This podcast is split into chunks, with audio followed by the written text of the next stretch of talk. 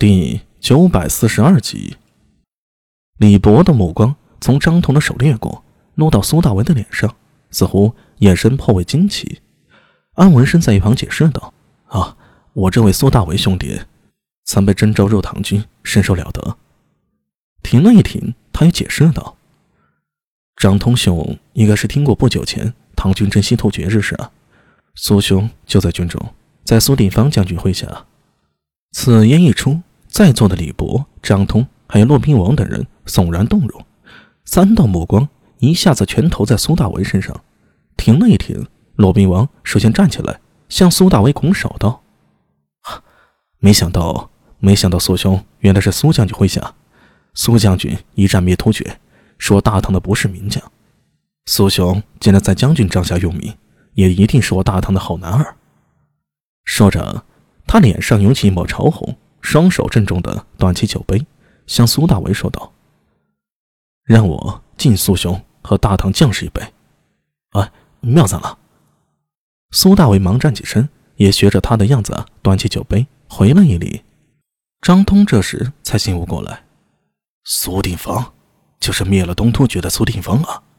奇哉，居然能在熊乡遇到苏定方将军麾下。”说着，他也站起身来，举起酒杯说道。我也当敬苏兄一杯，呃，客气了。苏大为又喝了一杯，把求助的目光投向安文生。安文生这才说道：“也就是之前的战事，苏兄和他的亲人失散了。这次是听说亲人的下落就在雪山神庙附近，所以苏兄不惜辞去军务，千里迢迢赶到熊乡。我也是被他的义气打动了，陪他走一走。这番话呀。”安文生说的义正言辞，十分有感染力。但熟悉他的苏大为却在心里暗骂：“老安又在装，装逼犯真的一点没错，把自己的形象弄得那么正大光明。”听了安文生的介绍，张通、骆宾王对苏大为不由肃然起敬。一直较为沉默的李博有些上头了，用力一掌击在桌上，喝了声彩：“为寻亲，不惜辞君西行，孤身万里。”你不佩服？他站起来，两眼热切的向苏大为拱了拱手。苏兄当得起一身好男儿、大丈夫。呃，妙哉了，几位。苏大为额头汗都下来了，心想：安文生这是不是要给我玩个捧杀呀？把老子抬着这么高，别一会儿下不来呀！当然，实际上安文生并没有吹得很过分呢。如果把真相说出来，苏大为。那是苏定方麾下前锋，这次追击阿什纳赫鲁，一直到苏夺城，全取阿什纳赫鲁及一帮西突厥重臣，说首功也不为过。只是苏大为不喜欢吹嘘，安文生自然也没有必要把这些事儿捡出来说。等说了苏大为要寻求雪山神庙的缘故，李博和张通等人从心情激荡中冷静下来，这才开始面对眼下的难题。神女山，我知道。那里终年大雪，我们又叫它雪岭。那里为本相雄国，本教圣地。不过，张通显得有些欲言又止。李博在一旁插口道：“我来说吧。这几年吐蕃兼并熊相，本教圣地也发生动荡。”苏大伟有些诧异：“什么动荡？”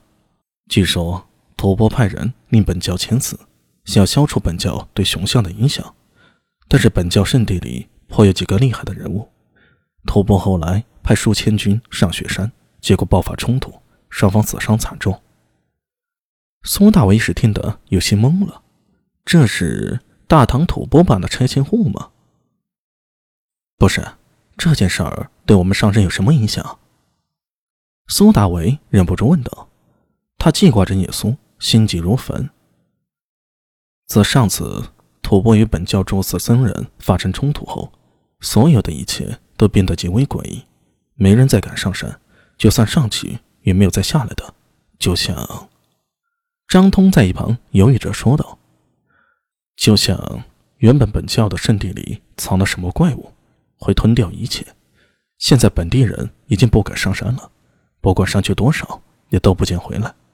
都传说圣地变成了恶地，被诅咒了。”他看向安文生和苏大为，你们确定要去吗？上山很可能回不来。如果要带路的话，带苏大伟和安文生上雪山找神庙，那也等于是让张通把脑袋别在裤腰带上了。他有家有口，这决心委实难下。